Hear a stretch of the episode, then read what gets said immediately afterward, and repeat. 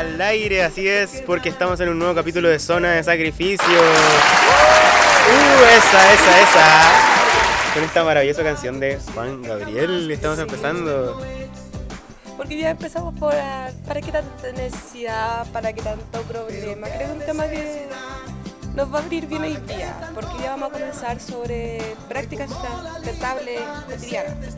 Así es. Estamos hablando de prácticas sustentables cotidianas en el capítulo de hoy. Bienvenidos al Zona de Sacrificio, bienvenido a la gente que nos está escuchando por la 107.5 en Spotify. Hablemos, po. ¿De qué trata? La Prácticas sustentables. Ya. ¿Por dónde empezamos? Em, bueno, las prácticas sustentables que conocemos y llevamos a lo largo de nuestros días em, nos llevan a, a- a cuestionarnos, digamos, o sea, que empezamos por la crisis climática, ya estamos un poco consternados, en verdad, por el tema de que, bueno, el día de ayer, bueno, cuando estamos grabando este programa, el día de ayer el, el Estado de Chile dijo que no iba a firmar el acuerdo de Escazú, em, que iba a estar, que iba a denegar digamos, no, no, no iba a firmarlo. De hecho ahí da un argumento, eh, pero igual los tiene medio consternados la, esta, esta situación porque igual es una contradicción con lo que dice el Estado chileno de que tiene una preocupación por las temáticas ambientales, pero no firma el, el acuerdo de Escazú. Y hoy día nosotros venimos a hablar en este programa em, sobre eh, eh, prácticas sustentables cotidianas, entonces... ¿Ya? ¿Cómo, ¿Cómo empezamos hoy día, en verdad? ¿Cómo empezamos este programa? Un poco con eso. Hablemos, yo creo que un poquito con eh, de entender de qué es lo que son las prácticas sustentables, que son más que nada estilos de vida. Claro, son estilos de vida y que ayudan y llevan detrás, digamos, el principio de sostenibilidad, sustentabilidad, eh, inmerso, pero como parte de la ética de la vida, no como eh, solo un- una palabra, sino como de verdad lo que nosotros hacemos, lo que nosotros llevamos, proyectamos. Pero eso vamos a empezar como, como siempre, en verdad, siempre empezamos eso con ¿qué son? ¿Qué son? eh, vamos a empezar con el, el concepto de estila de vida sostenible. Eh, bueno, estos se consideran estilos que son formas de vida, elecciones, comportamientos, abarcan eh, los comportamientos sociales que minimizan el impacto al medio ambiente, digamos, respecto al uso de los recursos, a las emisiones de CO2, residuo y contaminación, y que favorecen, digamos, un desarrollo socioeconómico equitativo y también unas mejores, mejores calidades de vida para todos. Em, Vida sustentable. Sí. ¿Qué opinas tú de la vida sustentable? ¿Cómo te imaginas la vida sustentable? Así como, mm, la verdad, sí, reciclando puede ser eh, reduciendo, más que reciclando, reduciendo. Por ejemplo. No teniendo, o sea, eh, plásticos de por medio, ir al supermercado y no comprar el paquete, sino que comprar eh, A granel. a granel, claro. Por ejemplo, pero uno se da con, eso, con esas acciones. Y eso eh, lleva también como a todo este discurso a través de la naturalización de la idea del desarrollo so- sostenible, ¿o no?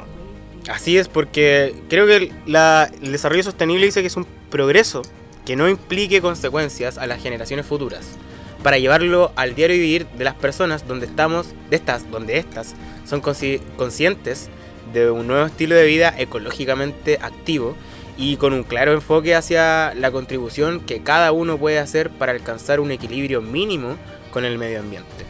¿O no? Sí, o sea, son formas de vida, son estilos de vida.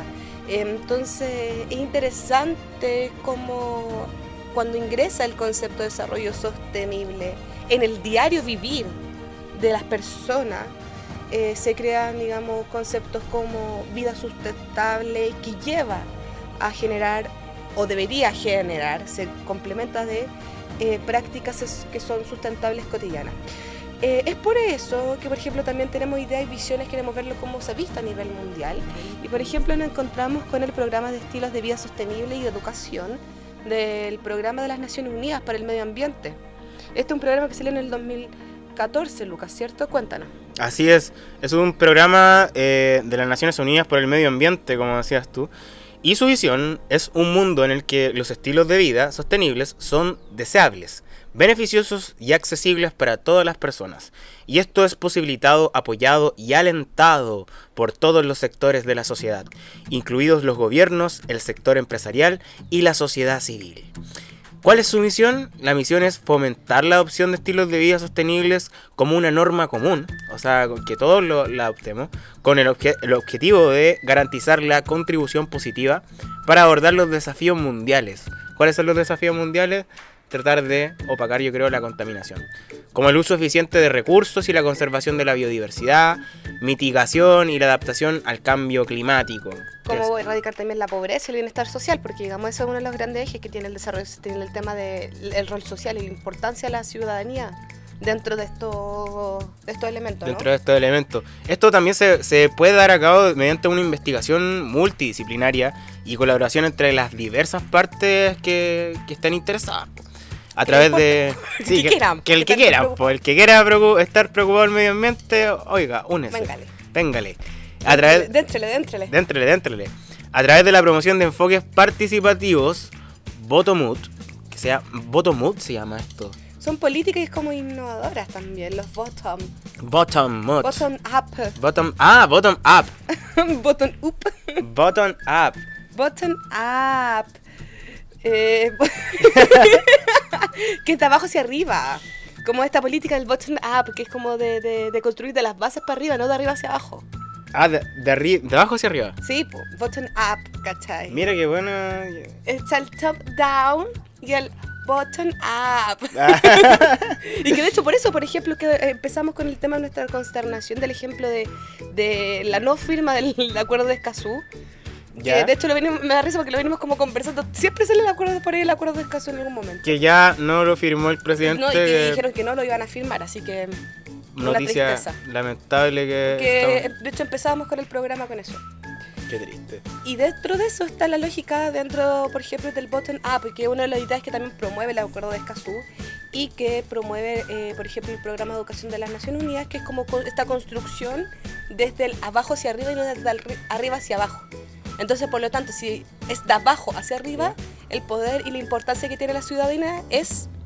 Es poder, en el fondo, mucho mayor. empoderarse. Claro, empoderar a la gente. Empoderar a la gente. ¿Qué objetivos tenemos? Eh, ¿Qué objetivos tenemos? Tenemos como objetivo primero construir una visión de estilos de vida sostenible.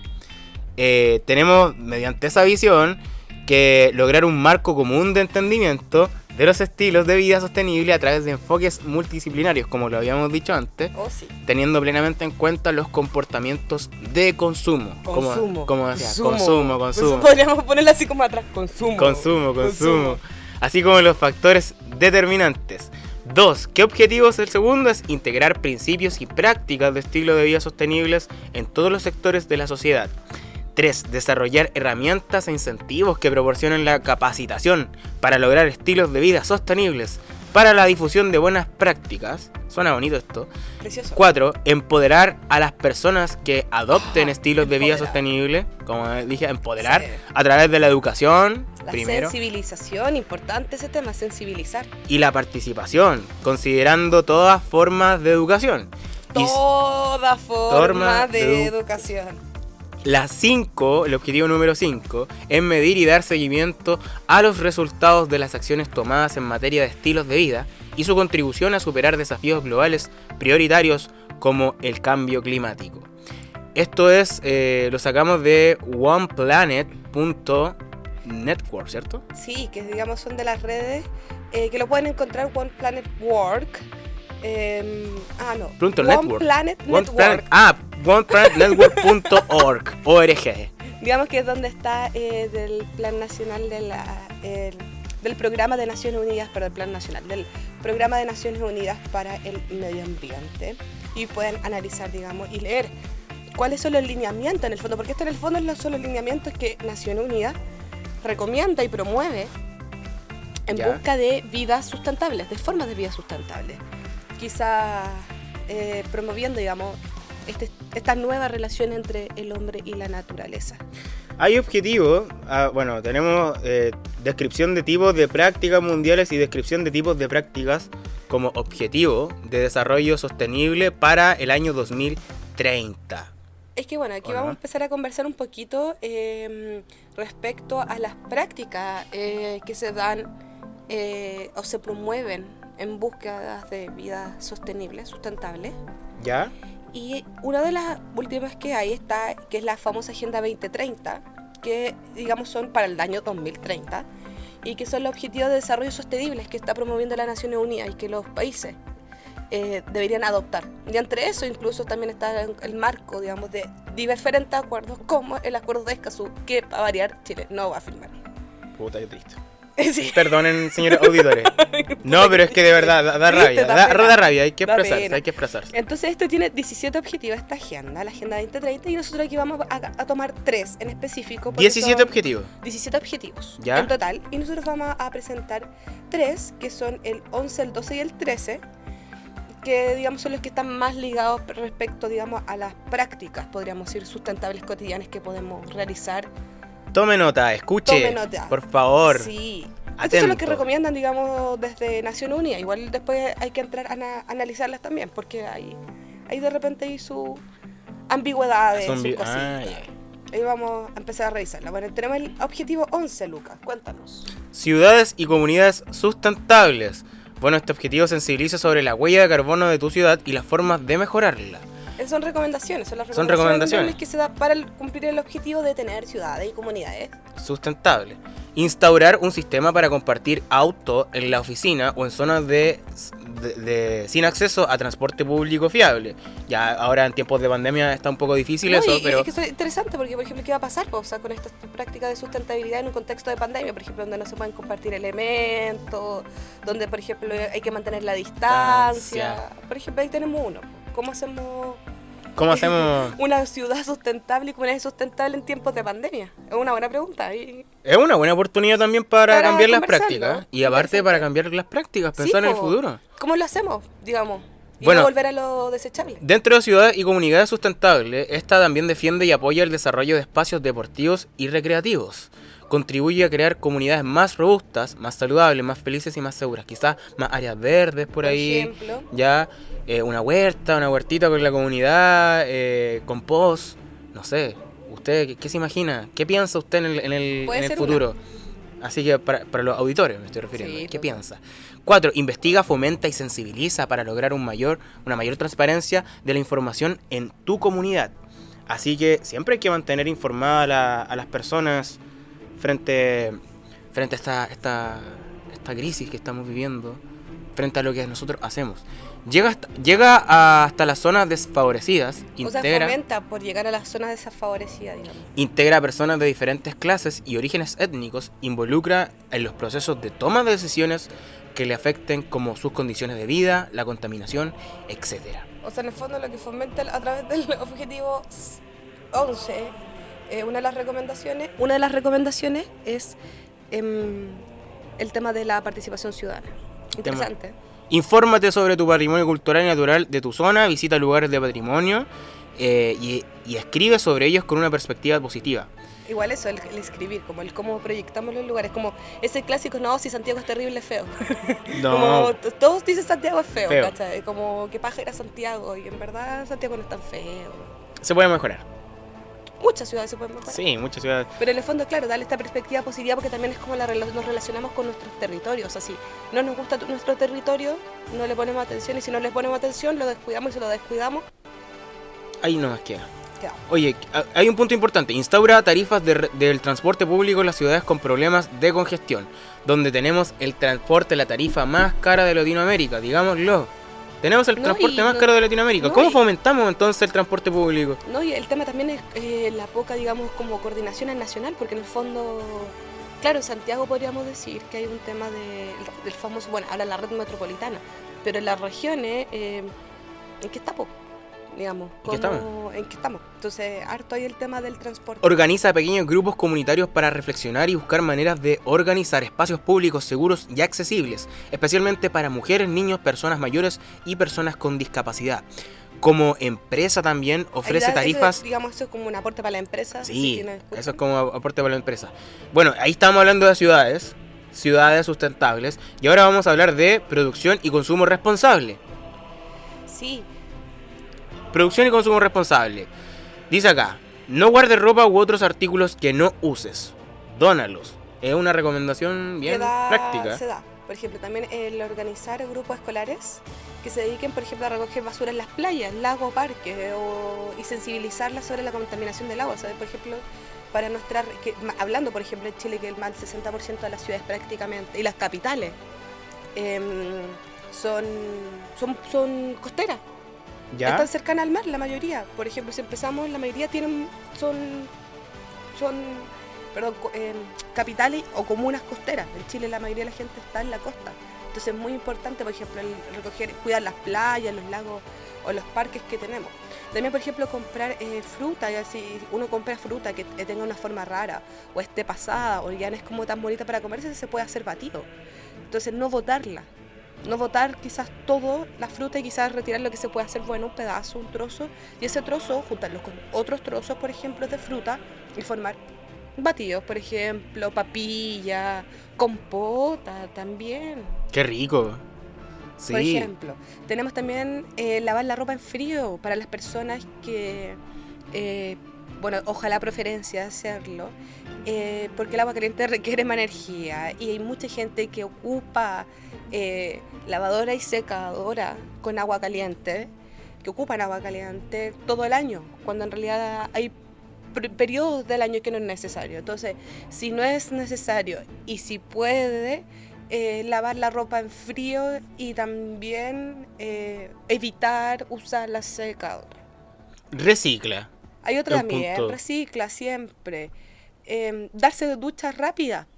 Eh, llenar la bañera hasta arriba y no usar agua excesivamente para no contribuir al estrés hí- hídrico. Mundial. Sobre todo en zonas como el norte, centro-norte y centro. Me gustaría hablar un poquito de la controversia que hay cuando se habla de duchas rápidas. Interesante. Es interesante harto. porque hay una, la campaña de tres minutos, dúchate en tres minutos, estuvo Fernando Godoy ahí, en la campaña, recordemos, con la De hecho, ministra.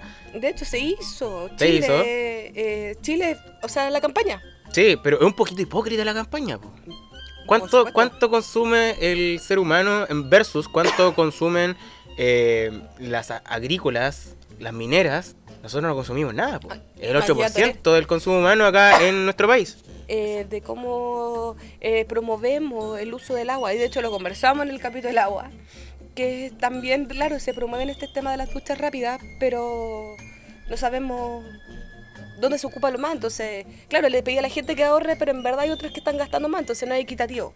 Claro. Tenemos también, por ejemplo, la ducha rápida, comer productos locales, eh, preferir lo local, preferir, digamos, la zona.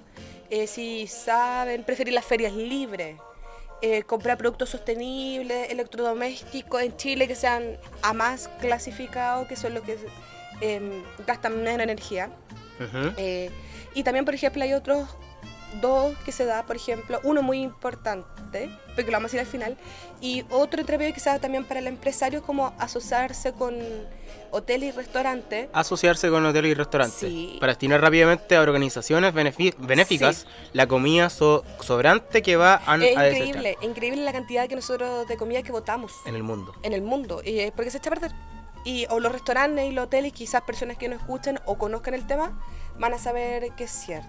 Y otro elemento súper importante, eh, no comprar agua embotellada, ojalá, y si se puede, eh, tomar el agua del grifo, como se dice, de la llavecita. Échale un limoncito ahí. No, como pa- hiérvala, se puede Hiérvala hervir. también. Se puede hervir y se puede... Oye, ese otro tema de cómo nosotros eh, purificamos el agua en la región metropolitana o en otras, o en otras otras regiones. partes. De hecho, hay muchas ciudades a, a nivel Estamos- nacional que tienen cantidades de minerales en su agua.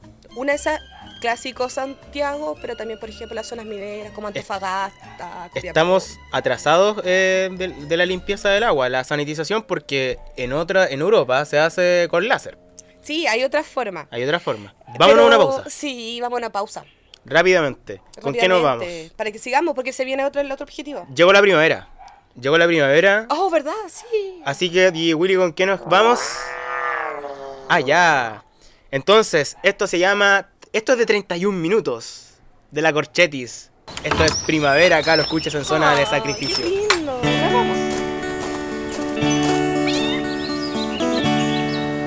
No alcancé ni a salir cuando me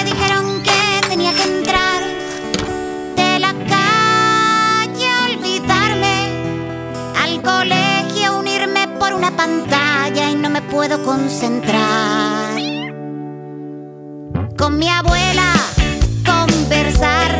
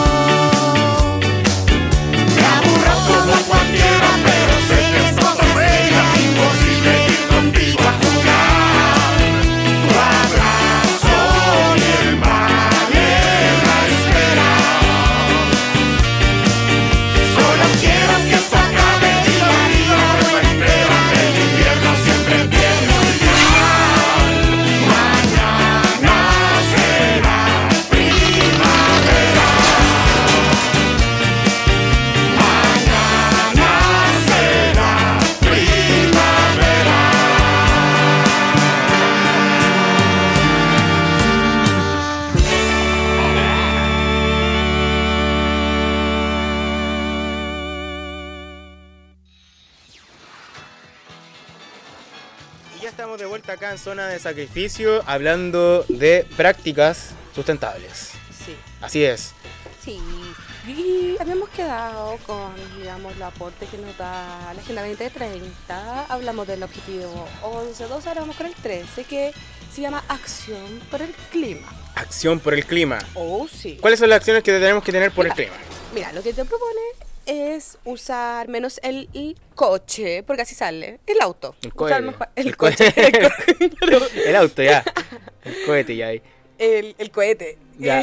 Ve andando, en bicicleta, en transporte público o comparte vehículo. Bueno, y ahora comparte vehículo con distancia social, por favor, pero comparte el vehículo. Y yo que aproveché ahora de reparar mi bicicleta. Sí, Sí. espera tu mucho, muy buen tiempo Hay que, para que la empezar a cambiar la, la Sí, cultura, aprovechar esta pandemia. monopatín, patín, eh, Lo que sea, lo que sea. Sí, a patita. Si es que puede volar, vuele. No- También. No sé, también. Y no contamine. no sé. Ah, sería maravilloso eso. ¿Te imaginas? ahí?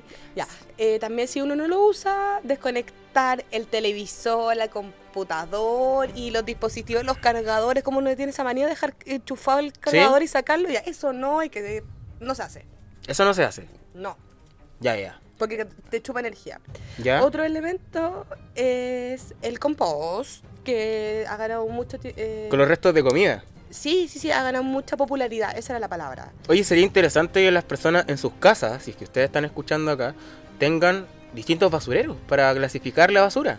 Si pudiera, Reciclar, si usted puede reciclar y hacer, eh, por ejemplo, ladrillos ecológicos con, con los residuos que, que salen, por ejemplo, de un paquete de fideo, o un paquete de arroz, o lo que ocupe de usted dentro de la cocina, hágalo. Porque reduce mucho la huella de carbono. Separe también lo- los productos orgánicos. Los orgánicos son como las verduritas, las bolsitas de té, los palitos de fósforo, todo ese tipo de cosas que son orgánicas o tienen un origen orgánico también se pueden separar en una en un cosito, en algún Y después, Cuchillito. claro, y le echa tierra a uno y se hace... compost. Eh, Eso se, se separa, se puede dejar en, un, en, un- en una cajita y Ya. comenzar a, a generar compost. Se puede hacer con gusanitos, sin gusanitos. Hay diversas formas. Con- Eh, también otra, por ejemplo, la, o usar las bolsas reutilizables, que es como lo único que en Chile hacemos. Sí. Ya, la- ahí, ahí sí ya que como que tenemos un punto a favor de que suspendimos, bolsa. no usamos bolsas plásticas. Eh, Muy bien eso, muy bien. no ocupe el secador. Si no es necesario, no ocupe el secador de pelo ni de la ropa, como ya le hemos dicho. Y sé que, sé que el aire, ocupe el aire, por favor. Ahora sí usamos, ahí podemos usar la energía eólica Para nuestro cuerpo. para nuestro... Pero cuerpo igual hacemos el secador para el pelo. A, a veces se quema el, el casco, el No es cabelludo. No es Quiebra las necesario. puntas. Quema, quema las puntas. Muy, muy... Si no es necesario, no lo ocupe. Ese es el punto. Evite conducir en horas de máximo tráfico. Se gasta más benzina. Sí, por Si favor. se puede ocupar, eh, mantener el vehículo sanito, bonito, para que emita menos humos tóxicos, gaste menos energía manteniéndolo bien, mucho mejor. Por favor. Eh, hacer que la escuela y la empresa plante árboles. ¿Cómo hacer eso en Chile? Es una buena recomendación, pero ¿cómo lo hacemos? Comunidad de compresión, yo creo. Eh, pero una empresa como compensación, de hecho hay muchos que lo han hecho, muchas empresas que después contaminan, pero plantan árboles. Pero plantan árboles. Lo hacen como compensación. Como Por ejemplo, Hipocresía. Ups, Ups. eh, sensibilizar sobre las formas de detener el calentamiento global o cambio climático. Em, comprar solo lo que uno necesite. El 20 y 50%, esto es una cifra que nos da el mismo, ¿Ya? la misma ONU, entre el 20 y por, El por 20. ciento Ya. y el 50% del alimento que compramos eh, se botan. Se Termina a perder en el vertedero. para que veas. Terrible. Eh, Así que por favor, no bote la comida, eh, haga juguito, haga sopita, em, reutilice la comida. Cambie sus hábitos. Es importante. Sí o sí. Por eso ahora nos vamos a ir eh, a prácticas sustentables en Chile. Pero antes de entrar en eso, vamos a hablar una, un poquito un- la mirada respecto a una... Este, este es un, un informe que lanzó el MMA A través de el, su ministra. el Ministerio del Medio Ambiente, ya. Sí. A través de su y que se ministra. llama, eh, esto del 2018 salió, eh, cuando estábamos el boom, de, antes de la COP25, Ya. antes, pre, co- Preco cuando- 25. cuando Chile fue verde, que fue como 2018-2019, previa a la COP, y sacaron este documento que era Educación Ambiental, una mirada desde la institucionalidad ambiental chilena. Lo Ya. pueden encontrar en la página del medio ambiente y que nos habla de cómo la institucionalidad chilena ha ingresado a la educación ambiental a sus distintas aristas. En específicamente en este caso nos vamos a dar cuenta en la educación, o sea, educación y educación ambiental. ¿Dónde la encontramos? ¿Ya?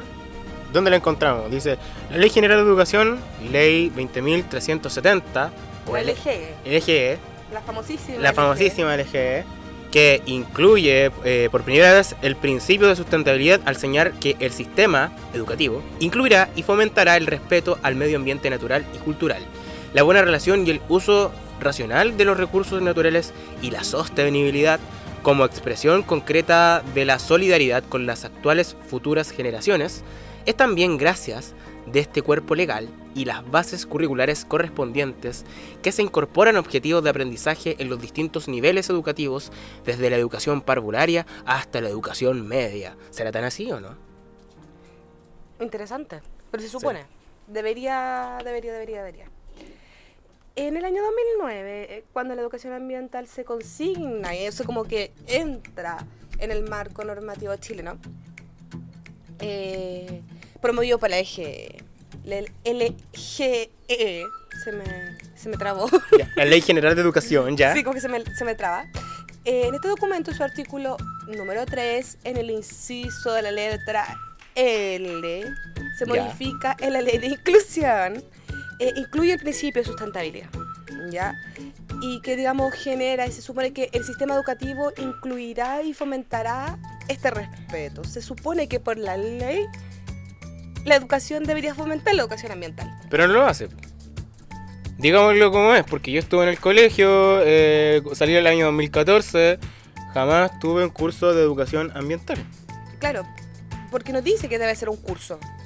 Puede ser otra forma, otras prácticas. Un taller, El- como práctica- oh, pero- práctica. Y de hecho es muy eh, Ya. interesante porque en el artículo 5, digamos, de este, se señala que el Estado tiene el deber de cumplir eh, relación a la educación eh, y fomentar la probidad, el desarrollo de la educación en todos los niveles y promover el estudio y el conocimiento de la naturaleza humana. Interesante, la naturaleza humana. Eh, y fomentar la protección y la conservación del patrimonio cultural y medioambiental y la diversidad cultural de la nación. O sea, el Estado tiene el deber de, De fomentar. fomentar. la educación ambiental. Pero no lo hace. Digámoslo como es, no lo hace. Hasta el momento no lo hace, o No. lo hace, pero generalmente a través de otro elemento. Pues sí, porque sí, en verdad sí lo, sí lo fomenta, pero no desde el Estado directamente, sino a través de la entrega de fondos, de siempre relegarlo, que es muy parte del Estado chileno, la relegación a otro. Bueno, el principio de sustentabilidad antes señalado, que inspira al, al sistema educativo chileno, también se ve reflejado dentro de la Ley General de Educación en sus objetivos generales, cuando en el texto normativo se especifican los aprendizajes que, tantos ni- que tanto niños como jóvenes deben alcanzar en su trayectoria por niveles de educación parvularia, educación básica y educación médica. Eh, media, no médica. Media. Meca. educación media. ¿Ya? Eh, esos Entonces. son otros elementos eh, que tiene. Se supone que debería, eh, digamos, hay, hay niveles, hay particiones. Eh, según la educación parvularia, eh, según el artículo, señala que en esta educación se debe fomentar el desarrollo integral de los niños y niñas y promover el aprendizaje, conocimiento, habilidades y actitudes que les permitan explorar y conocer el medio natural y social, apreciando su riqueza y manteniendo una actitud de respeto y cuidado del entorno. Ya. En la eso, educación, por ejemplo. en la educación básica dice acá que en materia de objetivos, en el ámbito eh, de conocimiento y cultura, señala que los estudiantes deben conocer y valorar lo- el entorno natural y sus recursos como contexto de desarrollo humano y tener hábitos de cuidado del medio ambiente. ¿Ya? Ese es uno. Y es como lo mismo para la educación media, yo creo. Es que claro, eh, que deben conocer la importancia, por ejemplo, la, la educación media, digamos, estos son artículos que son consecutivos. Em, en el artículo 30 se dice que en la educación media, vale la redundancia, se tiene que tener el conocimiento de, y la cultura, de respecto a conocimiento y cultura, em, de la importancia de las problemáticas ambientales y desarrollar actitudes favorables a la conservación del entorno natural. O sea, ya en la educación media uno ya debería tener cierto conocimiento que hay un problema global y que debemos empezar a adoptar actitudes que mejoren nuestras relaciones con el medio. No, pero es un problema de país, yo no creo que se esté aplicando esto. Eso, eso es complejo. Oye. ¿Podríamos ir a una, un corte comercial? Vamos a una pausa. Sí, vamos a escuchar. Vamos a una pausa. ¿Con qué nos vamos, corte DJ Willy? comercial. ¿Por qué hicimos corte comercial? Es como parte de la como que uno dice... Como, y no, nadie nos comercial de quién.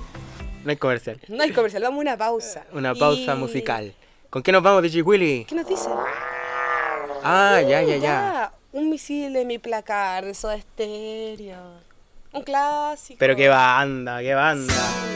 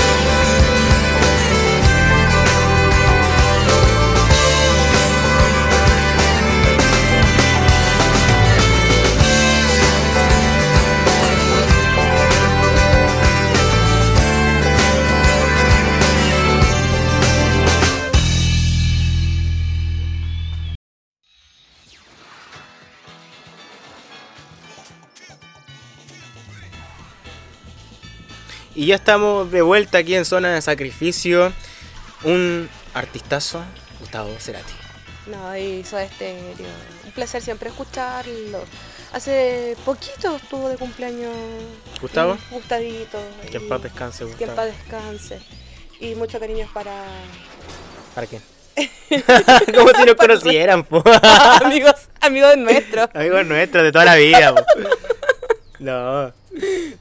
Ya. Saludos para los chiquillos. ahí. Saludos para los Ah. chiquillos. Bueno, ¿en qué estamos? ¿En qué estamos? ¿En qué estamos? Estamos en práctica sustentable. Ya. Hablamos de la vida sustentable, hablamos de las promociones, digamos, desde las Naciones Unidas a fomentar vidas sustentables, porque bajo ese, ese marco es. Y estábamos hablando eh, cómo se da en Chile, vimos cómo se inserta en la educación. Y una de las cosas es que uno se pregunta, es quién está a cargo del tema de la educación. Eh, el Ministerio de Educación, pero el tema del medio ambiente, ¿cuál es el rol que juega nuestro ministerio? Un ministerio que quería estar a la vanguardia de la educación ambiental, pero ¿en qué está? po? Ah, eh, Nos pusimos a averiguar. Y hay que estar las áreas de trabajo que tiene el, área de me- el Ministerio de Medio Ambiente, perdón. Ministerio de Medio Ambiente, no Ministerio de Educación. No, Ministerio Ministerio de Medio Medio Ambiente. Ambiente. El MMA. Eh, MMA. El MMA. Áreas de trabajo. ¿Cuáles son sus áreas de trabajo? Son el aire, la biodiversidad, la El cambio climático. climático, la información y economía ambiental, La evaluación ambiental estratégica, la eh, educación ambiental, educación ambiental, la economía circular. los asuntos internacionales y la atención ciudadana. Esas son las áreas de trabajo que tiene nuestro MMMA. Y dentro de eso, ¿cómo se llama? Era la educación ambiental, que de hecho lo hablamos en el capítulo anterior. Y entre los proyectos que destaca, digamos, como el, el ministerio, que son como elementos y fomentaciones que da por parte del ministerio, Ujú. podemos encontrarnos, por ejemplo, una guía de buenas prácticas de eventos medioambientales sustentables. Sí. Una guía para hacer eventos que sean medioambiental... Medioambiental y sustentable. Sí, eventos. Dice guía buenas prácticas y elijo reciclar.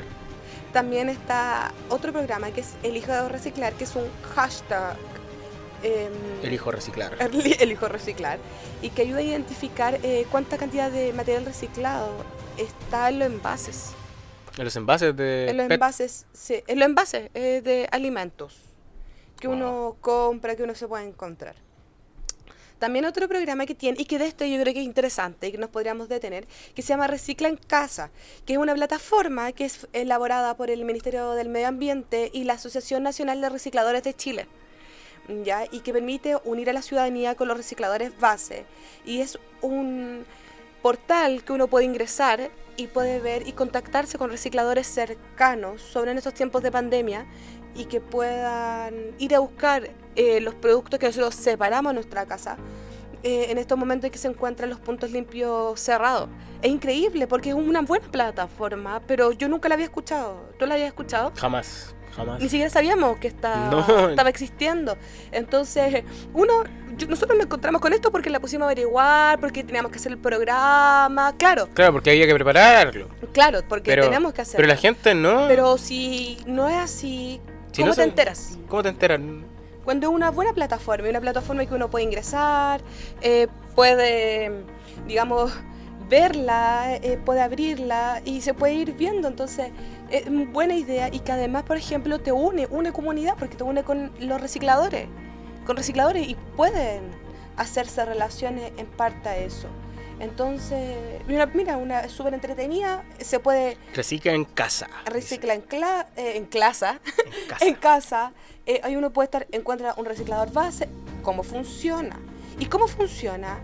Esto se da a través del retiro domiciliario.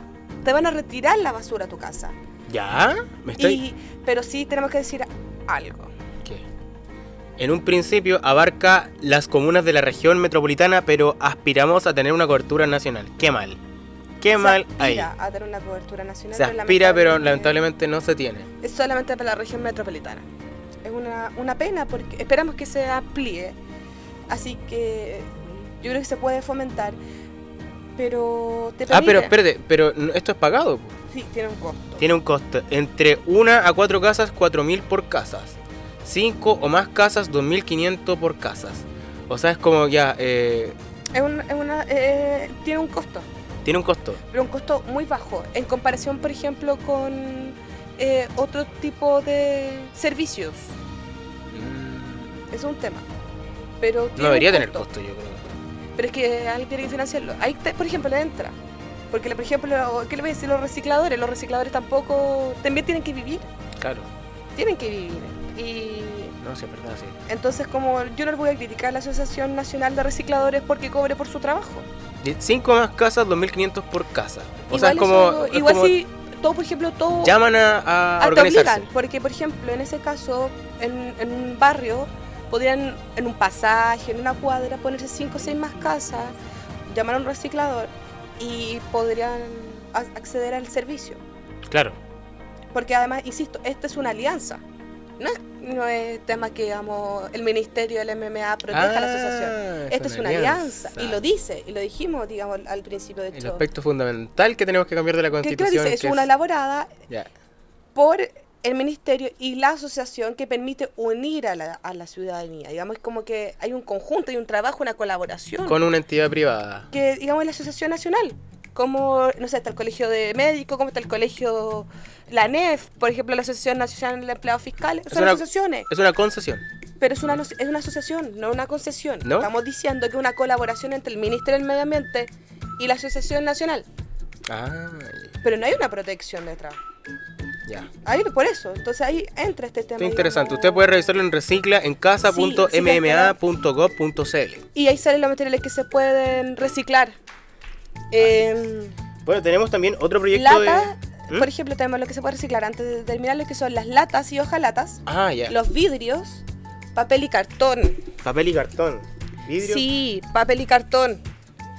Eh, se puede reciclar también eh, las Botella. botellas PET, que son las botellas de jugo, de bebida, que decía- decíamos. Tenéis que ponerle el botón para el lado porque botellas PEP. pum.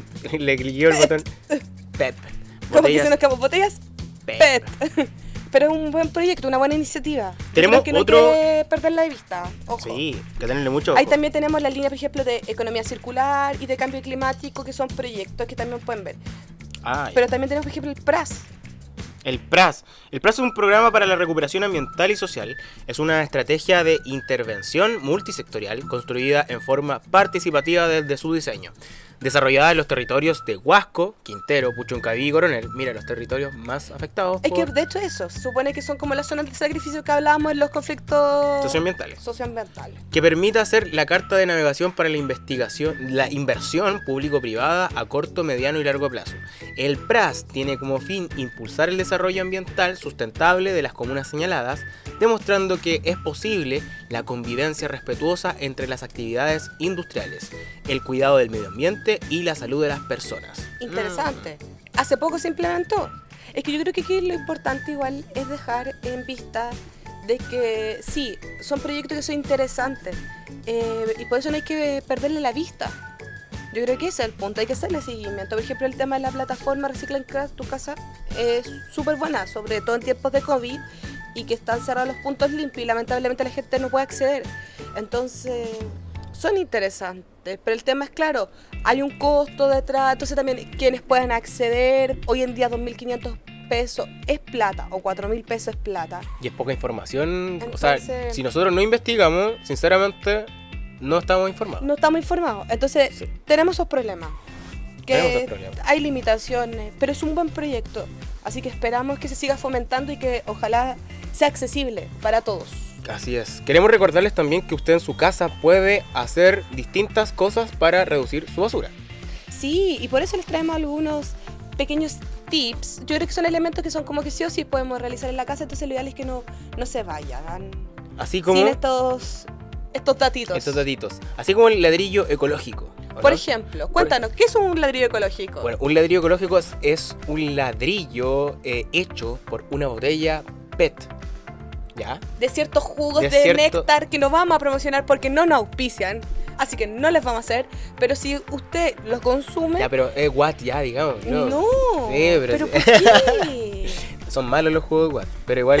Pero si encuentra una botellita por ahí botada o cacha que alguien lo haga, no le diga que no lo bote, sino que lo haga ladrillo ecológico. ¿Con qué lo rellena? ¿Con qué lo rellena? Usted lo puede rellenar con plásticos, bolsas de... eh, bolsas de... ¿Cómo se llama esto? La, ¿De los dulces? de los dulces. Por ejemplo. Puede... puede Echarle papel. Echarle papel. Que quizás no pueda reciclar o cositas muy chiquititas. Por ejemplo, las, bol- las boletas. Las boletas, por ejemplo, que uno tiene de repente, Sí. las puede echar adentro. Los envoltorios, como decía al principio, los envoltorios del arroz, el envoltorio de el- el- los tallarines, los fideos. Usted puede echarle incluso plástico picado.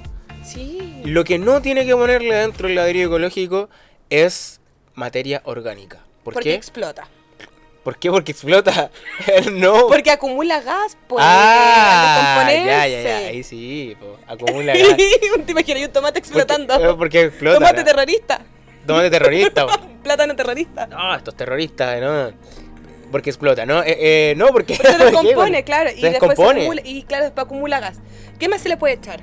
Y mo, ahí tú, usted puede echarle bolsas de basura, cualquier tipo de plástico, la tampoco, verdad. ojalá también evitar echar encendedores, tampoco echar porque son elementos que contienen gas y pueden explotar. Sí, también. no hay que echarle Ni materia orgánica, ni materia orgánica ni, ni encendedores. encendedores o cosas que contengan gas, ese tipo de elementos. Plástico, esencialmente plástico. cables incluso, cables que usted Sí, no utilice. audífonos. Audífonos. Eh, ¿Qué más? Cables, cargadores. Usted lo. Elementos, digamos, puede que no se pueden usar. Como tener cuidado de elementos que si usted sabe que contienen algún elemento químico, evitarlos. Y si son elementos orgánicos, también evitarlos. No agregarlos porque son elementos que pueden hacer que explote el ladrillo ecológico. Y- Y, no es la idea. y trata de compactar todo lo que está en la basura dentro Sí. del ladrillo y compacta. Y luego ve el punto de acopio que puede ir a dejarlo porque hay muchos puntos de acopio alrededor de todo el país, donde se pueden construir casas con estos O usted ladrillos.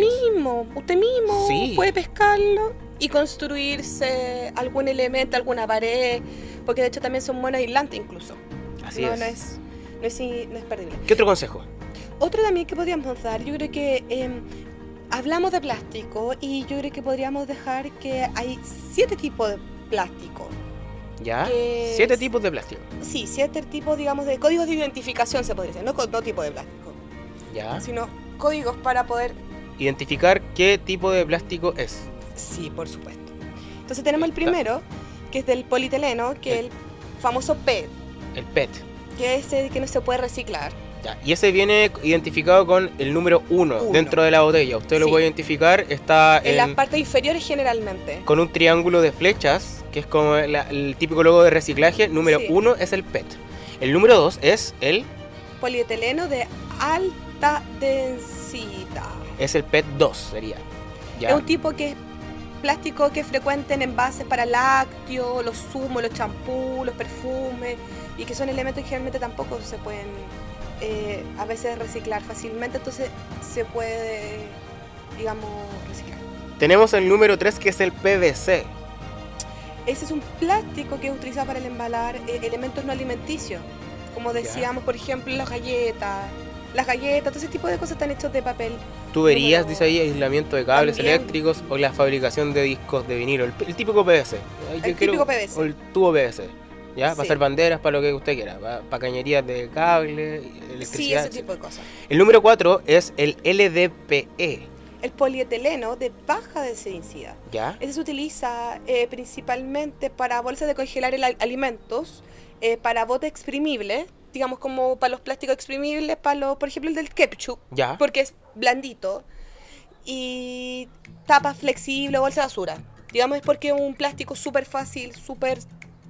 Ah, ya. Como moldeable, Como moldeable, ya, perfecto. Está el PPP, que es el poli, polipropileno. Que ese es el número Poli- 5. Polipropileno. El PP es el número 5. Sí, que es uno de los más utilizados, digamos, se usa en los autos y en la construcción. ¿Ya? Ya. Y tenemos el PS, que es un plástico que no se puede reciclar. Número generalmente, seis. Que es el poliestireno, que Ya. por eso se, dice que se puede reutilizar. Em, que se usa, por ejemplo, en vasos, plásticos, las bandejas. Digamos, el, el vasito de Plumaví ¿Ya? tiene poliestireno. PS. Sí. Ah, yo no sabía eso. ¿Ya? Y generalmente el 7 son otros y que son plásticos diferentes y que generalmente no se pueden reciclar. No Ya. se pueden reciclar. Los que tienen el 7 no se pueden reciclar. Qué mal ahí. ¿Ya? Pero pueden echarse dentro del ladrillo ecológico. Por ejemplo. Entonces, en el fondo, del 1 al 6 son reciclables. ¿Ya? Ya, algunos más fácil que el otro, otro. Pero el 7 generalmente son plásticos que no se pueden reciclar, no se pueden reutilizar. Entonces, hay que tratar de evitarlo al máximo. Y si usted tiene alguno de estos, trate de reciclarlo. Por ejemplo, el, poli, el poliestireno, Poliestireno número 6. sí, eh, por ejemplo, después se puede morir, se puede echar dentro de un, de un ladrillo ecológico. Por Ya. ejemplo, porque tiene plumavit. Es plumavit, el famoso plumavit. Perfecto. Por ejemplo, ahí tenemos. Entonces, ahí son otros datos. Y por ejemplo, eso es respecto a elementos no inorgánicos. Por ejemplo, pero también tenemos el elemento orgánico. ¿Ya? Como, ¿Qué se pueden hacer con los elementos orgánicos? por ejemplo, Ya. entonces por e- tenemos el más común, uno de los más utilizados, más sencillos que se puede hacer, es el tema del compost. ¿Has escuchado el compost? Sí, he escuchado el compost. ¿Qué eh, conoces del compost? yo, yo sé que son nutrientes, que son eh, elementos orgánicos como las cáscaras eh, de frutas, de verduras, la cáscara de plátano, la cáscara de huevo, de huevo. De eh, huevo. de huevo, la cáscara de huevo, todo esto se, se nutre, nutre a la tierra para poder en el fondo eh, hacer, ponerlo en las plantitas. Es que claro, Es como tierra para tener nu- nutrientes y que, Es que el que crezcan las plantas. más o menos, sí. ¿Ya? O sea, sí, totalmente lo que dijiste. Pero el compost es un, es un proceso natural. ¿Ya? ¿Ya? Es un proceso total, absoluta y completamente natural. em, y que nos permite reutilizar lo, eh, los elementos orgánicos, como las cascaradas de los plátanos, de los alimentos y de ese tipo de cosas. Para ¿ya? hacer huertitas Para hacer la- huertitas, en la tipo de casa. En el fondo, el compost se realiza, se lo podríamos decir, de un- es un proceso natural, se da natural. Cuando se empieza a pudrir la fruta, se empieza a descomponerse, a descomponer, a descomponer, y ese, luego ese proceso se vuelve tierra, ese elemento en común mezclado, digamos, con otra tierra, y se forma tierra. Como que la, la- la- la fruta o el elemento, el elemento orgánico vuelve a su punto, a su origen. Mira tú qué Es, interesante. es bonito y que claro, es que está lleno de nutrientes. Pero, por ejemplo, vamos a empezar un poquito ya a concretarlo más para explicar cómo puede hacer usted un compost en su casa. En Chile el 50% de la basura de los hogares, de la estamos hablando Ya. domiciliaria, ¿Ya? eh, son residuos orgánicos que permiten, eh, que terminan en los rellenos sanitarios y que generan gases de efecto invernadero. ¿Ya? En Chile cada persona bota a la basura 220 kilos de comida al año. 220 Mm. kilos de comida al año. Eso es demasiado. Caleta. Y hay gente que se muere de hambre, nosotros lo conocemos. Sí. y nosotros botamos 220 kilos de comida. De basura. De comida, no es basura, esto es comida. Estamos hablando Sí, de comida. comida, a de- la basura. Para poder hacer De compostaje. comida y que se va a a la basura. porque no se la come. Imagínense las ferias libres, cuántos desechos hay dentro de las ferias De libres. hecho, hay proyectos que se dedican a reutilizar ese tipo de esa, esa- como ese, ese tomatito feo que no te gustó, Sí. porque está medio machacaíto. las hojitas de lechuga. Y que tú de repente pides, oh, mira, como que se tiene un, así un pedacito que se está echando a perder y bota ahí al tiro el tomate. ¿Ya? Todo ese tipo de eso, ellos lo reciclan y generan alimentos. Compost. No, generan comida. ¿Comida? Sí, Uh, es un proyecto. interesante, interesante, interesante, interesante. No, no, no lo sabía eso. ¿Y cómo se llama? Disco Sopa. Es un proyecto de Disco Sopa Chile, que lo pueden de hecho buscar en las redes sociales. Y es un movimiento que busca generar conciencia en la comunidad respecto al desperdicio de alimentos. Disco Llevan- Sopa Chile. Sí, En Instagram. en Instagram, por ejemplo, lo pueden buscar. Y llevan más de 15.141 Kilogramos. de comida recuperada. Y ellos preparan comida, comida, comida, comida, comida que tú te comes en una mesa y que se demuestran que tú puedes reciclar esa comida, que no es llegar y botar el tomate entero, que podéis cortar ese pedazo malo y podéis recuperar de repente tres cuartos de un tomate. No, pero Eh, por ejemplo, entonces, impresionante, un proyecto muy interesante, muy, muy interesante de ese tema de no, no botar la comida. A seguirlos, por favor, a seguirlos. Muy, muy, muy, No, muy hay que bueno. empezar a hacer un recambio mientras eh, está esta pandemia. Hay que empezar ya a ver cómo nosotros cambiamos nuestros hábitos de cultura. Es un llamado a la sociedad, a todos los que nos están escuchando. ¿Ya? Por eso, eh, el compostaje, como contábamos, es un proceso biológico mediante el cual eh, los microorganismos actúan sobre la materia, la materia orgánica y la van biodegradando. Restos de cosecha, por ejemplo, se pueden usar los excrementos de los animales, residuos orgánicos, que era, por ejemplo, lo que decíamos nosotros en la casa. Eh, las bolsitas de té, las cascaritas de elementos, de alimentos, por ejemplo, de frutita, de verdura. Todo ese tipo de cosas son elementos orgánicos y se pueden hacer compost ya que es este abono natural, como me decías tú, que rico, exquisito de nutrientes, que es muy verdad y que es muy utilizado de hecho por la agricultura. Pero la pregunta es, ¿cómo hacemos uno? ¿Cómo se hacemos hace, ¿Cómo se hace un compost? Primero hay que hacer la compostera. ¿Cómo se hace una compostera? Cuéntame. La compostera es un recipiente en donde vamos a depositar nuestros residuos orgánicos. Puede ser una caja de madera, una base de tablas o una jardinera. Es importante que esté en contacto con el suelo para que, lo- que los microorganismos de la naturaleza entren en contacto con los residuos, con los restos que se depositan en su interior. Si vives en departamento, en la base de tu recipiente introduce 3 centímetros de tierra fértil y luego una capa de ramas o paja. La compostera debe tener un sistema de ventilación para permitir la entrada de oxígeno. ¿Ya? Ese es el paso 1. El paso 2 es añadir los desechos orgánicos. Luego de insertar la primera capa de ramas y pajas, tienes que ir tirando los desechos orgánicos, mezclando los de rápida y lenta descomposición, tratando de tirar los residuos lo más triturados posibles. ¿Ya? Si tiene una cáscara de huevo, la ponga entera. Ahí tiene que usted triturarla, así. Cortar quizás, no sé, la que ir cáscara de... moviéndolo. Claro, ir moviéndola. También se recomienda proteger el compostaje de cambios bruscos de temperatura y remover el contenido regularmente para asegurar que los organismos descomponedores puedan respirar y no se fermente por ausencia de oxígeno. O sea, en el fondo hay que ir moviéndola. Como decíamos al principio, por eso nos recomendamos en el ladrillo ecológico poner elementos orgánicos, porque esto luego naturalmente se van pudri- pudriendo, perdón, y van liberando agua, gases y muchos elementos em, a lo largo de su descomposición. Entonces, por eso no lo hagan en el ladrillo ecológico y háganlo en la compostera. Es una base para poder reciclar y separar la basura, lo orgánico de lo inorgánico Así es. por ejemplo. ¿Y qué podemos incluir dentro de la compostera?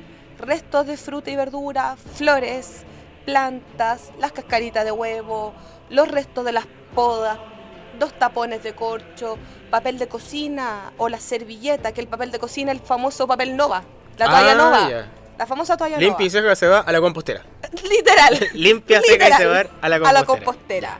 Las servilletas también ¿Y? se pueden echar eh, también lo- las bolsitas de los té. Le saca el, el hilito ¿Ya? con el cosito, ¿cómo se llama? El cartoncito ¿Ya? y bota la pura bolsita. Y también, por ejemplo, los palitos de fósforo Los palitos de fósforo. Y, la serrín de la madera. Y la serrín de la madera. Que no esté tratada, ojo, que Ah. sea así, po, limpiecita. po, limpiecita. Paso 3. Regar la compostera. Cuando nuestro compostaje necesita cierto grado de humedad para que las bacterias y microorganismos obvio, puedan actuar Obvio, obvio. y conseguir eso que regarlo de vez en cuando.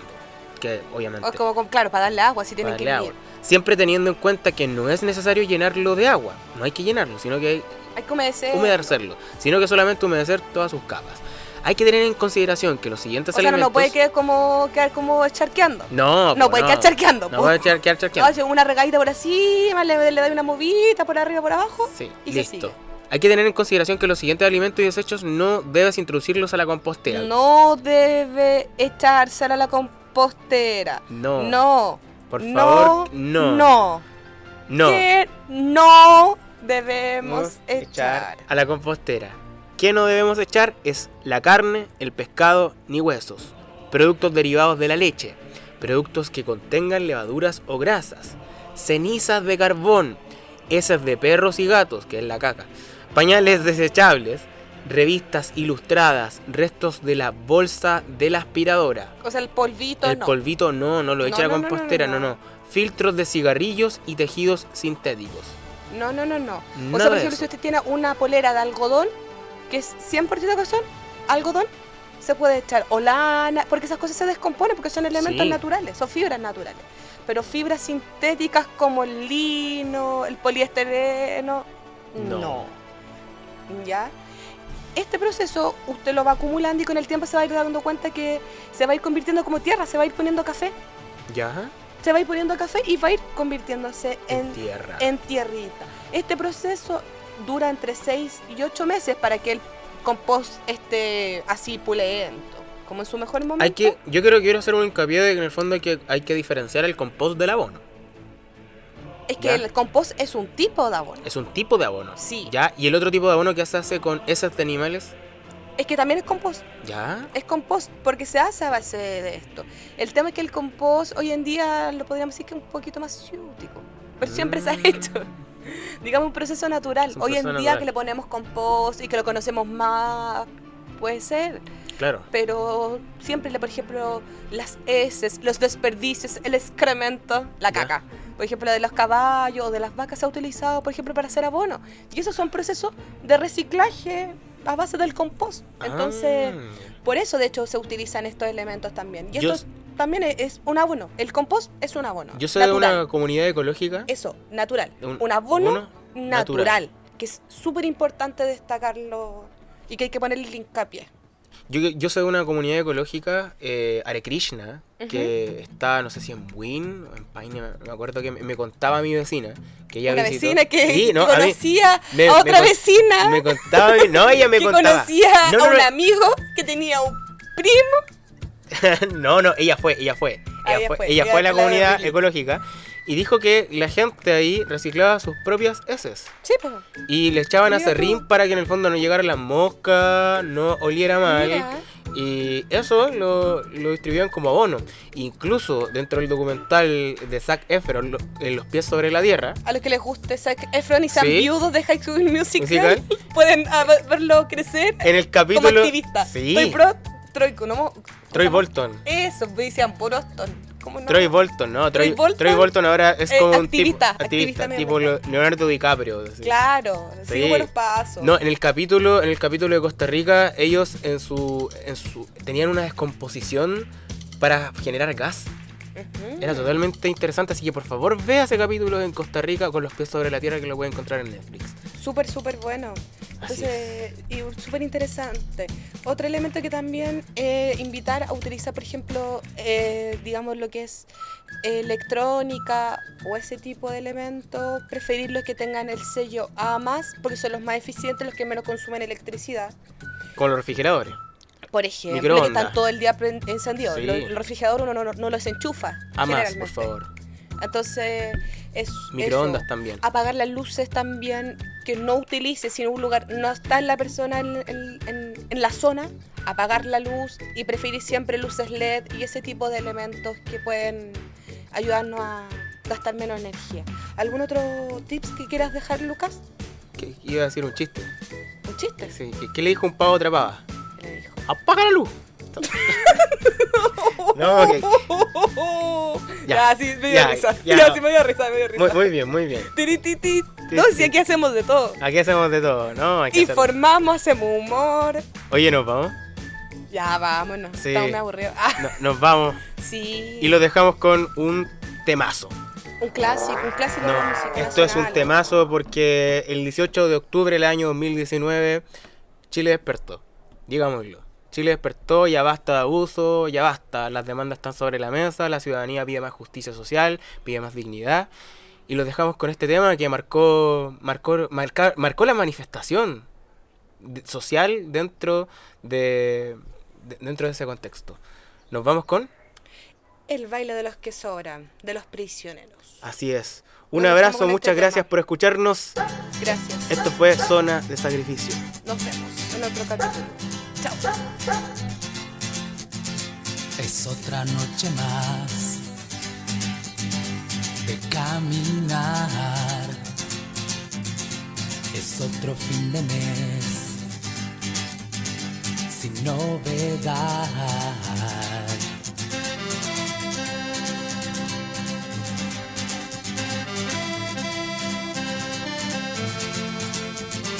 Mis amigos se quedaron